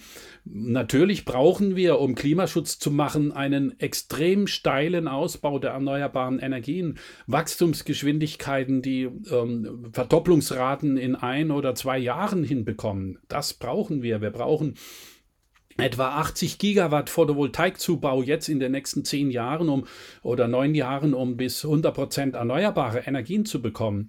Und das genau ist die Grundlage, um überhaupt noch eine Chance für Klimaschutz zu haben, denn 60 Prozent aller Weltemissionen im Treibhausgassektor kommen durch das Verbrennen von Erdöl, Erdgas und Kohle. Und das muss vollständig ersetzt werden bis 2030 aller spätestens. Wir haben auch Studien gemacht, wie man Deutschland umstellt auf 100 Prozent Erneuerbare bis 2030. Oder wir haben mit der Energy Watch Group auch Studien gemacht, wie, wie man eine Region wie Berlin-Brandenburg umstellt. Wir wissen, was wir tun müssen. Wir haben das wissenschaftlich durchdrungen inzwischen. Und das findet sich aber natürlich noch nicht in einem Koalitionsvertrag. Vita. Aber es geben natürlich andere Elemente drinnen. Dass jetzt im Koalitionsvertrag starke Wünsche vorhanden sind, die Bremsen zu lösen, den Bürokratieabbau, die vielen Hemmnisse, die da drinnen stehen gegen die erneuerbaren Energien, Novellen des EEGs, äh, das jetzt positiv befördern und nicht wie in der Vergangenheit immer mehr Rückschritte schaffen soll, das sind Elemente, die sehr wichtig sind und wenn sie gelingen, werden sie mit einem anderen Faktum zusammen etwas bewegen, das die steilen Wachstumskurven dennoch schaffen können und zur Übererfüllung der noch zu schwachen Ziele führen können. Und das Element ist einfach, heute sind Solar- und Windenergie die billigste Art der Energieerzeugung. Das heißt, die ökonomische Kraft dahinter, billige Energie zu bekommen, die wird immer mehr und immer stärker sich durchdringen. Immer mehr Produktionsunternehmen, Privatleute, öffentliche Hand wollen Geld sparen, indem sie erneuerbare Energien ausbauen. Und wenn dann die Bremsen, die administrativen Bremsen gelöst werden, dann wird das auch richtig rennen. Und dann werden wir Exponentialkurven kennenlernen und sehen, wie wir sie sonst bei der Einführung von Personal Computern oder äh, bei anderen Technikelementen hatten. Das, das kann gelingen, diese Chance ist jetzt da. Und insofern läuft die Kritik an Grüne zu schwach und die Ziele zu schwach, läuft ins Leere, weil äh, das ist nicht das Entscheidende. Das Entscheidende ist, dass jetzt die Bremsen dort gelöst werden. Und so kommt man dann eben auch zu einer Politik, die das noch schaffen kann. Aber wie gesagt, von außen gibt es sehr wohl natürlich noch die massiven Einflüsse auch in die jetzige Regierung hinein. Und ich nenne ausdrücklich immer wieder die Erdgaswirtschaft, die es geschafft hat, mit ihren Interessen da durchzudringen. Aber genau auch da werden wir sehen, dass das nicht tragfähig ist. Wir sehen gerade beim Erdgas, aber auch Erdöl, auch bei der Kohle, auch beim Uran die geopolitischen Verwerfungen, die wir haben. Alleine der Streit um die Nord Stream 2-Pipeline, die Erdgaspipeline, die, die führt ja zur Destabilisierung des politischen Systems, dass wir fürchten müssen, dass es in der Ukraine wieder Kriege gibt und solche Sachen. Und gleichzeitig sind über die Verknappung der Ressourcen die konventionellen Preise richtig hochgeschossen. Die Strompreiserhöhung hängt ja an der Erdgaspreiserhöhung und auch Erdöl. Die Leute jammern über die Zapfsäulen und das führt dazu, dass immer mehr dann sagen, jetzt baue ich mir doch meine Solaranlage aufs Dach und Elektroauto und lade es damit auf. Das ist doch viel billiger. Das sind treibende Kräfte. Das alte System erodiert an sich über die Verknappung der Ressourcen, die geopolitischen, kriegerischen Entwicklungen und anderes. Und die Lösung ist in allen Sektoren, Klimaschutz bis Geopolitik, sind die erneuerbaren Energien, die Selbstversorgung, die Eigenversorgung. Das will ich mal historisch nochmal auch richtig beleuchten. Der erste, der das politisch richtig haben wollte, war Jimmy Carter in den 70er Jahren in seiner Wahlperiode. Er hatte seine Forscher gefragt, was ist der Weg zum Frieden in den USA und dieser Welt. Und das Forschungsergebnis war in einer großen Studie, stelle um auf dezentrale, erneuerbare Energien. Und das ist der Weg zum Frieden solche Gedankenwelten sind enorm wichtig. Sie müssen tiefer wieder auch in die gesellschaftliche Diskussion kommen. Für mich und Hermann Scheer war die Ursprungsmotivation für erneuerbare Energien ähm, neben Klimaschutz immer die Friedenserhaltung. Und da haben wir dran gekämpft, dieses zu machen. Und das ist in der jetzigen Phase der weltpolitischen Destabilisierung ein ähm, Aspekt, den wir nicht hoch genug betonen müssen. Das erinnert mich eigentlich an einen Satz, den wir damals oft im Munde geführt haben. Das war, erneuerbare Energien sind demokratische Energien. Das bezog sich damals auf die Dezentralisierung, bezieht sich aber eigentlich auf noch viel mehr, weil es dann eben keine Verteilungskämpfe mehr gibt etc. pp. Ja, ich will das vielleicht nochmal aktuell und ich mache das nur ganz selten, aber auf ein vollkommen neues Buch hinweisen von Anja Beisch, eine Ökonomin. Das heißt Fossile Strategien, woran Klimaschutz scheitert. Das ist das erste Buch seit zehn Jahren, das diese tiefgründigen Konflikte, wie ich sie gerade genannt habe, die in der Gesellschaft vorhanden sind, nämlich Bestandsschutz mit gefangenen Kunden des fossilen atomaren Energieverkaufsgeschäft gegen das Anwachsen von Millionen dezentralen, demokratisch orientierten Energieerzeugern und Eigennutzern in ihren eigenen Liegenschaften, Häusern, Unternehmen und weitere. Das ist der Grundkonflikt. Und das hat Anja Beisch in dem Buch total toll aufgearbeitet. Und das ist deswegen wichtig, weil wir seit dem Tode von Hermann Scheer solche Analysen, wie er sie in seinen Buchen gemacht hat, nicht mehr bekommen haben. Und äh, wer das liest, dem werden die Augen geöffnet, dass eben diese Top-Town-Politik von oben den Klimaschutz nicht befördern kann, weil sie immer die Interessen der fossilen und auch den Einfluss und die Korruption der fossilen atomaren Geschäftsmodelle im Nacken hat.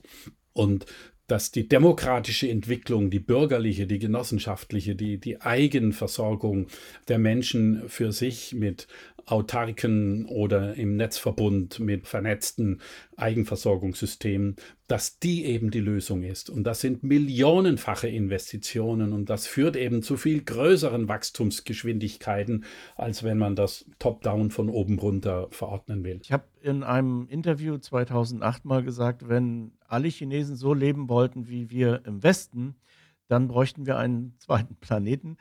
Und ich habe auch gesagt, dass selbstverständlich die Menschen so leben wollen wie alle Menschen im Westen, denn sie haben das gleiche Recht dazu und sie haben ja auch den Fleiß, dahin zu kommen.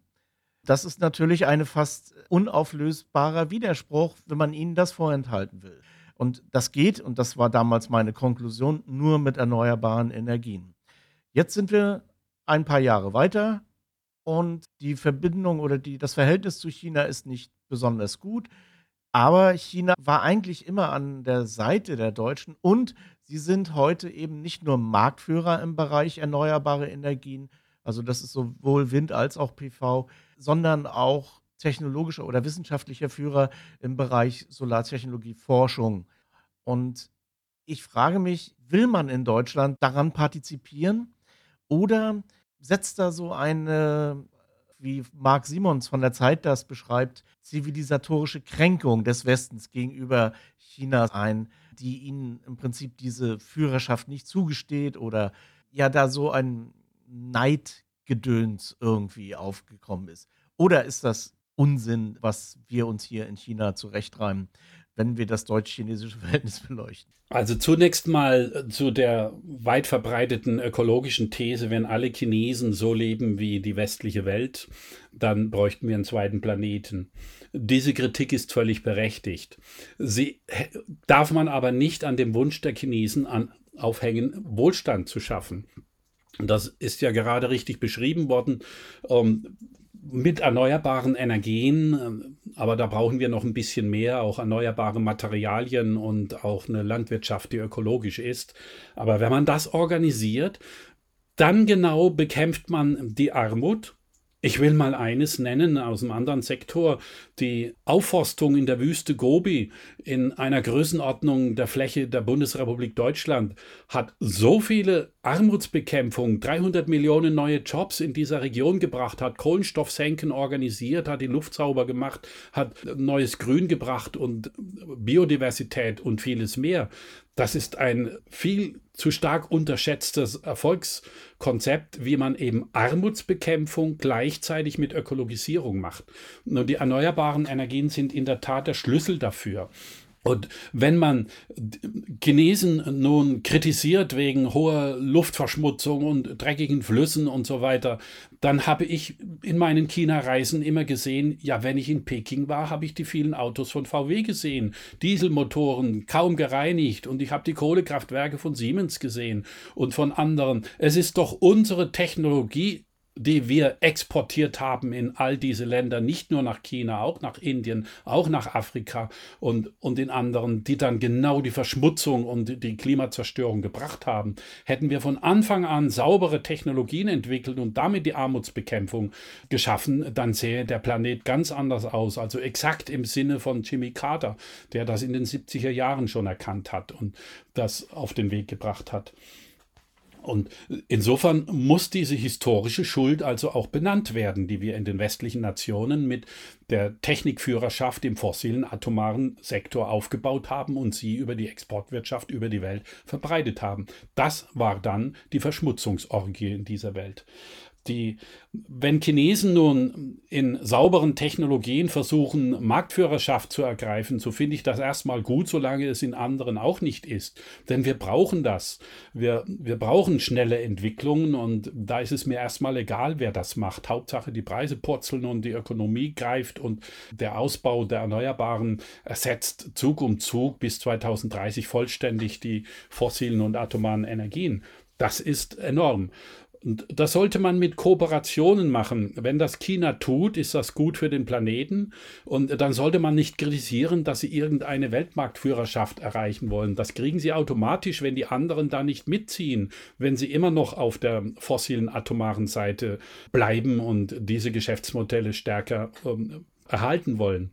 Wenn es in Europa endlich, und ich hoffe, das beginnt jetzt auch mit dem Regierungswechsel in Deutschland, das färbt ja ab auf Europa, wenn es da wieder eine neue, richtige, starke Aktivität gibt, dann kommen auch die Industrien zurück und die Marktführerschaft der Chinesen wird sich relativieren, wenn wir das wirklich tun. Der Markt ist so groß, den wir brauchen, dass alle Produzenten Platz haben drinnen da drin. Wir müssen noch allein in Deutschland zehn neue Solarfabriken bauen damit wir alleine nur in Deutschland die notwendigen Ausbauten bis 2030 dann auch tatsächlich schultern können. Also da ist viel Luft drinnen und deswegen die Kritik an China mit Marktführerschaft, ich, ich, ich will sie nicht hören, ich kann immer nur sagen, dann macht sie doch selber die Marktführerschaft, geht doch rein und ähm, macht einen industriellen, fairen Wettbewerb mit den Chinesen, dann sehen wir das ganz anders in der Zukunft. Also wenn wir sehen, dass Deutschland natürlich im Forschungssektor noch eine ganz, ganz starke Nation ist, mit den unheimlich vielen und guten Universitäten, mit den Forschungseinrichtungen von Fraunhofer über die Max-Planck-Gesellschaften in der Grundlagenforschung oder anderen, dann äh, weiß ich, dass da ein ganz entscheidendes Fundament auch in Europa und Deutschland liegt, das wir nutzen können, um eben auch mit diesen Technologien stark voranzukommen. Forschung und Entwicklung ist die Grundlage. Markteinführung ist das zweite. Das war das EEG im Bereich der erneuerbaren Energien und ist es weiterhin. Das muss aufrecht erhalten bleiben. Aber wir sehen, dass natürlich Forschung und Entwicklung auch die Nationen nach vorne bringt, weil sie dann mit den neuesten und den besten Technologien und den besten Effizienzen natürlich auch ökonomisch die Nase vorne haben. Der Patentschutz ist irgendwo wichtig, aber der wird überbetont.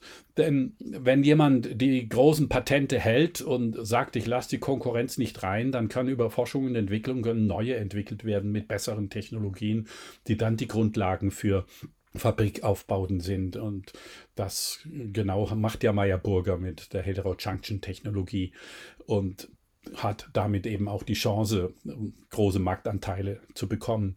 Wir sehen, dass also das Fundament der Forschung und Entwicklung gut ist. Gleichwohl hat China natürlich aufgeholt was ich an der Tsinghua Universität oder in anderen Universitäten kennengelernt habe, wie toll dort auch Forschung im Technologiebereich nach vorne geht, das ist schon sehr gut und das hat auch Sinn. Und ich weiß, dass es inzwischen wichtige Forschungsergebnisse gibt in China, die fast nur noch auf Chinesisch veröffentlicht werden, wo also nicht Chinesisch Sprechende gar keinen Zugang mehr haben. Und dennoch ist da sehr, sehr viel entwickelt. Da ist internationale Kooperation weiterhin wichtig, ähm, internationale Sprachen auch ähm, zu nutzen in den Veröffentlichungen, damit eben die Forschungsergebnisse der Weltgemeinschaft auch zur Verfügung gestellt werden. Das halte ich für sehr wichtig. Und das gilt nicht nur im Bereich der erneuerbaren Energien, sondern wir haben ja die ökologischen Notwendigkeiten auch in ganz anderen Sektoren, also beispielsweise in der, der Kunststoffchemie, die wegen der Plastikvermüllung der Meere und der Länder und das ist ja ein furchtbares äh, Katastrophe, was da stattfindet. Das muss umgestellt werden auf eine Chemie der nachwachsenden Rohstoffe, sauber, selbstverrottbar, mit ähm, einer Kreislaufwirtschaft, wie sie wirklich ist, oder die vorhin schon genannten Kohlenstoffsenken mit Aufforderungen Aufforstung und anderem, da können wir von den Chinesen lernen, wie die Forschung und Entwicklung ist. Das ist ja nicht trivial, da ist viel Know-how vorhanden, wie man Wüsten wieder begrünt und was man alles tun kann und muss, damit das zum Erfolg kommt. Also der Wissenstransfer in der Welt ist enorm wichtig, er sollte beidseitig sein, von allen Ländern eben befördert, um eben dahin zu führen, dass wir den, die menschliche Zivilisation aus diesem Planeten wirklich noch retten können. Ah, gut, dass du das erwähnst, ähm, denn diese Kreislaufwirtschaft ist natürlich nochmal, das wäre eigentlich nochmal ein Thema einen ganz eigenen Podcast, ähm, ein wichtiger Punkt. Und äh, tatsächlich hat Deutschland, der Anteil der Grundlagenforschung in Deutschland am ähm, Bruttosozialprodukt sind 5,7 Prozent, in China 3, irgendwas Prozent, ich weiß nicht genau wie viel. Das ist aber enorm gewachsen in China, denn ich habe noch ja. Zahlen im Kopf, die waren viel niedriger vor 10, 20 Jahren. Ja, aber es gibt auch ein sehr ehrgeiziges Ziel, auch irgendwann diese 5 oder 6 Prozent zu schaffen mit dem neuen Fünfjahrplan. Also da hat man schon erkannt, ohne Wissenschaft geht es nicht, ohne Grundlagenforschung geht es nicht. Auch wenn gerade Grundlagenforschung ja immer gerne kritisiert wird auf wirtschaftsliberalen Kreisen, die schnelles Geld schnell umgesetzt haben wollen. Jetzt sind wir in der Gegenwart angekommen und jetzt schauen wir mal in die Zukunft. Für die, die das zeitsouverän hören, wir sind am Ende des Jahres 2021 ganz aktuell. Wir haben eine neue Regierung. Wir haben in den USA quasi eine neue Regierung, die aber mit alten Instrumenten im Prinzip versucht voranzugehen. Also es gibt mittlerweile wieder einen Bann gegen chinesische Produkte, die für meinen Geschmack, aber da kannst du gerne was anderes zu sagen, ähm, unter einem Vorwand gebannt werden. Ich habe eher den Eindruck, dass da wirtschaftspolitische reine Konkurrenzdenke irgendwie eine Rolle spielt, wenn wir über Xinjiang sprechen. Und ich würde da auch gerne nochmal Egon Bahr zitieren. Er sagte, in der internationalen Politik geht es nie um Demokratie oder Menschenrechte. Es geht um die Interessen von Staaten. Merken Sie sich das, egal was man Ihnen im Geschichtsunterricht erzählt. Das hat er gegenüber Schülern in Heidelberg geäußert. Und ich halte das auch, diese Gründe des Solarbands der USA gegenüber China für konstruiert, um es ganz klar zu sagen. Es mag Sachen geben in Xinjiang, die ich nicht einschätzen kann, aber dann müssten auch Beweise auf den Tisch und keine PowerPoint-Präsentation. Aber das ist meine persönliche Meinung. Eine ganz andere Sache, und das ist, glaube ich, oder das ist keine Meinung, sondern eine Tatsache, Protektionismus wieder, auch von Deutschland ausgehend, das wird der erneuerbaren Energie den Garaus machen. Und es wird garantiert dafür sorgen, dass wir die Klimaziele in Deutschland nicht erreichen. Der, die Welt ist eine globale Welt geworden. Mit allem, was dazu gehört. Von den Schäden über die Klimaveränderung, die Luftverschmutzung und ähm, die, die undemokratischen Entwicklungen und alles zusammen.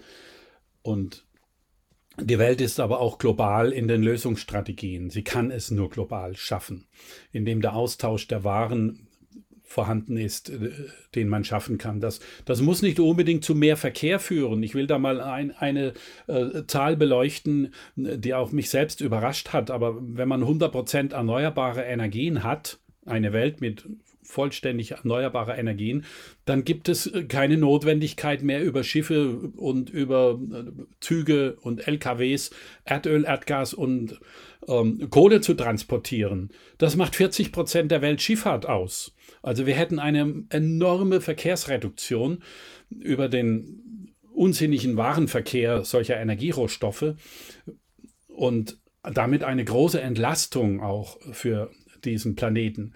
Also die Internationalität ist entscheidend, dass wir das überall auf der Welt machen und damit eben auch den Warenaustausch für die Technikkomponenten, die wir brauchen, um die Solarenergie, die Windenergie und aber auch die, die Wasserkraft und andere zu ernten, dass wir das dann auch international austauschen. In der Tat machen Solarzölle und der Bann auf einzelne Länder wenig Sinn, das hemmt im eigenen Land. Wir haben in der Vergangenheit in Europa gesehen, dass dadurch eben nicht der Ausbau der heimischen Solarindustrie gelungen ist. Im Gegenteil, sie ist darin sogar auch noch tiefer untergegangen.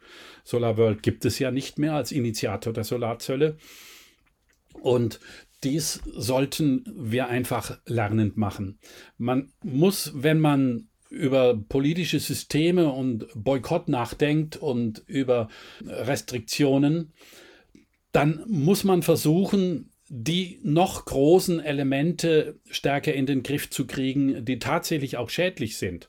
Ich kann in diesem ganzen Konflikt, der jetzt mit der Ukraine wieder hochkommt und Russland und Nord Stream 2 und anderes, kann ich nicht verstehen, dass es Sanktionen nur außerhalb des Energiesektors gibt. Russland ist verwundbar nur indem wir kein Erdöl, Erdgas, Kohle und auch kein Uran mehr von dort kaufen oder Brennelemente für die Atomkraftwerke. Europa ist massiv abhängig davon. Wir befördern den Klima Wandel massiv, indem wir diese Stoffe einkaufen. Und das genau gibt Russland aber auch die Grundlage, viel Geld zu bekommen und damit eben Militärhaushalte aufzustocken und andere. Und, und auch im westlichen Bereich, in den USA, gibt es ja ähnliche Entwicklungen. Das heißt, wenn schon Sanktionen und Zölle, dann eben dort, wo es auch dem Klimaschutz dient. Genau das sehe ich aber nicht. Wir haben dann plötzlich Bannsituationen für Solarzellen und eben nicht für Erdöl und Erdgas. Und das würde China jetzt natürlich nicht treffen, weil China natürlich kein Exporteur von fossilen Rohstoffen ist, sondern ein reiner Importeur, wovon sie auch schnell wegkommen müssen und wollen und äh, heimische Produktion sehr stark machen, aber exportieren ist ja nichts Nennenswertes aus China. Aber da stecken natürlich auch Interessen ähm, der USA, der Fracking-Industrie und anderen dahinter, die zwar kein großes Volumen mehr hinbringen werden, das wird auch überbetont, aber dennoch treiben sie in der Politik dazu, dass auch ihre Exportinteressen aufrechterhalten bleiben. Auch das passt natürlich dann nicht mit einem System, das Klimaschutz ist, gut zusammen. Also wir brauchen für die Klimaschutztechnologien in Gänze brauchen wir den freien Welthandel. Zölle, Bann ist immer schädlich für solche Entwicklungen. Und das wird im Endeffekt dazu führen, dass wir die menschliche Zivilisation verlieren. Äh, das hätte eigentlich schon fast ein Schließwort sein sollen. Ich will es aber nicht so negativ enden lassen, ehrlich gesagt, weil ich denke ja, es gibt Chancen. Vielleicht können wir das nochmal herausarbeiten. Also meine, mein, mein Credo, das hast du ja gehört, ist mehr Zusammenarbeit mit China. Ich glaube auch, weil, um das letzte Thema nochmal aufzugreifen, mehr Emanzipation von Amerika. Also Europa, insbesondere Frankreich, äh, hat eigene Interessen, hat eigene Vorstellungen von Dingen. Und ich weiß nicht, ob man überall auf der Welt immer das Gleiche machen muss. Ob man das in China dasselbe machen muss wie in Deutschland, in Deutschland dasselbe wie in den USA und so weiter. Sondern ich finde eine gewisse Eigenständigkeit, was nicht heißt, dass man nicht auch in den USA einen entsprechenden Druck erzeugen sollte, also innerhalb der USA, was die Umstrukturierung ihrer Wirtschaft zu erneuerbaren Energien betrifft. Denn durch diesen Boykott von Manchin heißt er, glaube ich, also dem, Senat, dem demokratischen Senator, der das Energie, unter anderem das Energiepaket von Biden gestört hat oder mehr oder weniger ausgesetzt hat, wird es keine Energiewende in den USA geben. Ist das Ziel der USA in weite Ferne gerückt. Deswegen bin ich der Meinung, dass eines der Werkzeuge für Europa und für Deutschland auch Emanzipation ist, natürlich auch mehr Zusammenarbeit. Also ich teile die These mehr Zusammenarbeit. Aber das gilt für China, für USA, das gilt für Afrika, das gilt für Australien, das gilt auch für Russland. Das gilt für alle Länder dieser Erde, mehr Zusammenarbeit mit allen Klimaschutztechnologien. Ich teile nicht die These mehr Emanzipation von den USA. Wir müssen auch die USA kooperativ in Zusammenarbeit ähm, es schaffen. Denn Präsident Biden ist der erste US-Präsident, der wirklich stark äh, den Klimaschutz befördern will nach Jimmy Carter der das schon wollte und dann leider von Ronald Reagan abgelöst wurde und der nur noch hörig der fossilen Wirtschaft war, der unter anderem äh, den Spruch gemacht hat, wir sichern unsere Rohstoffquellen der Welt militärisch. Das war die Ursache für die Kriege in Fernost und anderswo. Diese Zusammenarbeit muss also international über alle Länder kommen. Und ich teile auch nicht die These, dass in den USA jetzt mit dem Verhindern durch den Senator Manchin die Politik für erneuerbare Energien gestoppt wird. Verlangsamt ja. Aber dahinter steckt vor allem ein Gedanke. Man glaubt meistens, äh, dass nur mit Subventionen aus der öffentlichen Hand die neuen und positiven klimaschützenden Technologien wie erneuerbare Energien sich richtig entfalten können. Das ist eine Fehlbetrachtung.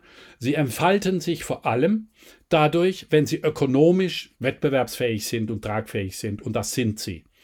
Wir haben in den USA sogar unter Trump einen Effekt gesehen, der richtig phänomenal war. Wir wissen alle, dass Trump massive Steuergelder akquiriert hat und Gesetze verändert hat, um Kohle zu unterstützen, Erdgaspipelines, Erdölpipelines und anderes. Aber was ist passiert? Seit 2009, also schon länger, hat sich die Kohlenutzung in den USA halbiert. Und zwar unter Trump besonders stark. Am Anfang ja, da war es der Fracking-Boom, so bis etwa 2015, aber danach waren es nur noch die erneuerbaren Energien. Wir haben heute in den USA Entwicklungen, wo große Energieversorger sagen, wir schalten Kohle und Atomkraft ab, weil sie sich nicht mehr ökonomisch rentieren. Solar plus Windenergie und Batterien sind billiger und versorgungssicherer. Das heißt, die ökonomische Kraft, die rennt in den USA auch ohne dieses Paket, allerdings, das muss ich zugeben, langsamer. Deswegen macht manchen schon einen großen Schaden, wenn er sich am Ende tatsächlich vollständig durchsetzt. Und wir brauchen ja jede Stellschraube der Beschleunigung, auch die Unterstützung durch öffentliche Subventionen, die wir bei fossilen abbauen müssen. Noch immer sind die Subventionen in der Welt mit fossilen Energien etwa 100 US-Dollar pro Tonne CO2-Emissionen. Eine total verrückte Welt, dass wir Steuergeld in zig Milliarden Höhe in, ausgeben, um den Planeten auch noch zu zerstören mit Klimaveränderung. Also da müssen wir stärker ran und das geht eben über die Formate von G7 und G20 und andere, dass wir Kooperationen zusammenbringen, Zusammenarbeit machen. Die G20 hat schon längst vor, ähm, ich glaube, vor zehn Jahren den Beschluss gefasst, ähm, die fossilen Subventionen abzubauen und zurückzudrängen. Aber das Gegenteil haben sie alle, die Nationalstaaten, im, im Wesentlichen äh, geschaffen. Und da braucht es Kooperationen, die Zusammenarbeit über die Industrienationen vor allem hinweg und natürlich die Industrienationen mit ihrer Verantwortung dann auch in die Entwicklungs- und Schwellenländer hinein, dass die auch stärker unterstützen unterstützt werden. Manche, wie in Afrika-Länder, können es nicht, aber wenn sie starke Unterstützung aus den reichen Nationen bekommen, dann kann es global funktionieren. Und das Stichwort ist immer Zusammenarbeit mit allen Staaten. Ich hatte das Beispiel USA ja auch erwähnt, weil die aktuelle Außenministerin eben auch schon über diesen Bann philosophierte. Ich weiß nicht, wie ernst gemeint ist und ich will das auch gar nicht weiter ausbauen. Aber wenn du jetzt die Regierung berätst, was sie tun sollte, was sie nicht tun sollte oder wie sie vorangehen sollte im Bereich Erneuerbare und jetzt speziell unter unserem Thema hier Erneuerbare und China, was würdest du denen raten? Also den Weg suchen mit China mit Russland, mit USA, um mal drei der zentralsten Länder, was die ökonomische Kraft und Klimaschutz betrifft, zu nennen. Es gibt andere wichtige, die Zusammenarbeit zu suchen mit einer Modernisierungspartnerschaft. Das heißt, alles zusammentragen, was in den jeweiligen Ländern entwickelt wird, entwickelt werden kann, von der Forschung und Entwicklung, Technikentwicklung, von Industrieentwicklung, von Märkten, die man schafft mit guten Gesetzen wie die Einspeisevergütung, um von unten her die bürgerlichen, demokratischen, entwickelten Märkte anzufachen und nach oben zu bringen. Solche Modernisierungspartnerschaften sind enorm wichtig. Sie sind auch die Grundlage dafür, dass wir autokratische, sich abschottende Systeme mit Despoten, wie wir sie immer mehr in der Welt sich entwickeln sehen, dass wir die wieder zurückdringen können. Denn wenn die Teilhabe, die Menschen vor Ort an Energie und an äh, Klimaschutzmaßnahmen, wenn wir die entwickeln, dann gibt es Arbeitsplätze, dann gibt es äh, Entwicklung, Armutsbekämpfung und vieles mehr. Und das hilft immer der demokratischen Entwicklung auch vor Ort. Und hinsichtlich deines drohenden Banns, würdest du das, was du 2013 gesagt hast, wiederholen, dass das, oder was würdest du heute sagen? Einen Bann auf Technologieentwicklung und Import-Export für Klimaschutztechnologien darf es nicht geben. Wir haben hohe Geschwindigkeit, um den Klimaschutz mit 100 Prozent Erneuerbaren bis 2030 hinzubekommen. Jeder Bann ist zögerlich. Bann kann sehr wohl natürlich auch als politisches Instrument eingesetzt werden, dort, wo es um die Zerstörenden geht, also einen Bann zum Import von Erdöl, Erdgas und Kohle und auch äh, Brennelemente oder Uran, das macht natürlich schon Sinn. Das hilft A dem Klimaschutz und hilft natürlich auch der Modernisierungspartnerschaft, dort endlich in den Ländern, die exportorientiert sind, wie Saudi-Arabien oder wie Russland mit fossilen Rohstoffen, dort auch eine Technikentwicklung hinzubekommen. Denn wenn sie sehen, dass sie ihre Kunden verlieren, dann für ihre fossile, klimazerstörenden ähm, Rohstoffe wenn Sie sehen, dass Sie die Kunden verlieren, dann werden Sie natürlich stärker auf diese Elemente der Umorientierung hin zu einer klimaschutzarbeitenden Wirtschaft auch arbeiten. Gut, wir verlassen jetzt die Gegenwart und drehen unsere Zeitmaschine an. Es ist natürlich schwierig, jetzt irgendwie zu fabulieren, wie die Zukunft aussehen könnte. Wenn ich ganz ehrlich bin, ich habe jetzt auch in Vorbereitung auf diese Dokumentation verschiedene YouTube-Videos gesehen, wo verschiedene Programme verglichen werden und schaffen wir das mit den 1,5 Grad und naja, da kann man schon depressiv werden. Andererseits, du bist ja an dieser Front schon seit, wenn man so will, seit 1972, also seit dem Club of Rome, der nächstes Jahr 50 Jahre alt wird. Ist da noch ein bisschen Optimismus? Oder wie sieht die Zukunft aus? Was denkst du? Also eigentlich muss man in der Tat ziemlich depressiv werden aber stärker deswegen, weil große Teile der Weltgemeinschaft noch immer an den klimazerstörenden fossilen und atomaren Technologieentwicklungen und Nutzungen festhält. Das macht mir extrem große Sorge. Wir müssen daran arbeiten, dass wir eine andere Entwicklung in der Welt hinbekommen. Und da habe ich inzwischen Hoffnung, weil es eben mit dem Erneuerbaren Energiengesetz und auch der Unterstützung dank Chinas in der Wind- und Solarwirtschaft gelungen ist, die erneuerbaren Energien zur billigsten Art der Energieerzeugung zu machen. Dadurch können nun ökonomische Kräfte für den Klimaschutz wirken. Die Frage ist, ob es gelingt, den Abbau der Widerstände schnell zu organisieren. Dann können wir Energie- und Technik- und Industrierevolutionen erleben, wie wir sie aus anderen Sektoren längst kennen. Also das Ablösen der Pferdekutschen um 1900, das hat zehn Jahre gedauert, bis das Auto ähm, den Transport in den USA erobert hat. Und das kann weltweit mit Erneuerbaren, weil sie ja schon weit sind und ähm, ökonomisch nun äh, vorteilhaft sind, kann das auch weltweit gelingen, wenn die Bremsen gelöst werden, wenn die geopolitischen und die machtpolitischen Interessen zum Aufrechterhalten des fossilen atomaren Wirtschaftssystems gebrochen werden. Und das ist ein Wettlauf mit der Zeit wenn es uns gelingt, das bis 2030 zu organisieren, dann hoffe ich, dass wir noch eine Chance haben. Sicher können wir nicht sein, wie schnell die Tipping Points, also das Auftauen Permafrostboden und der Anstieg des Meeresspiegels und anderes dazuschlagen.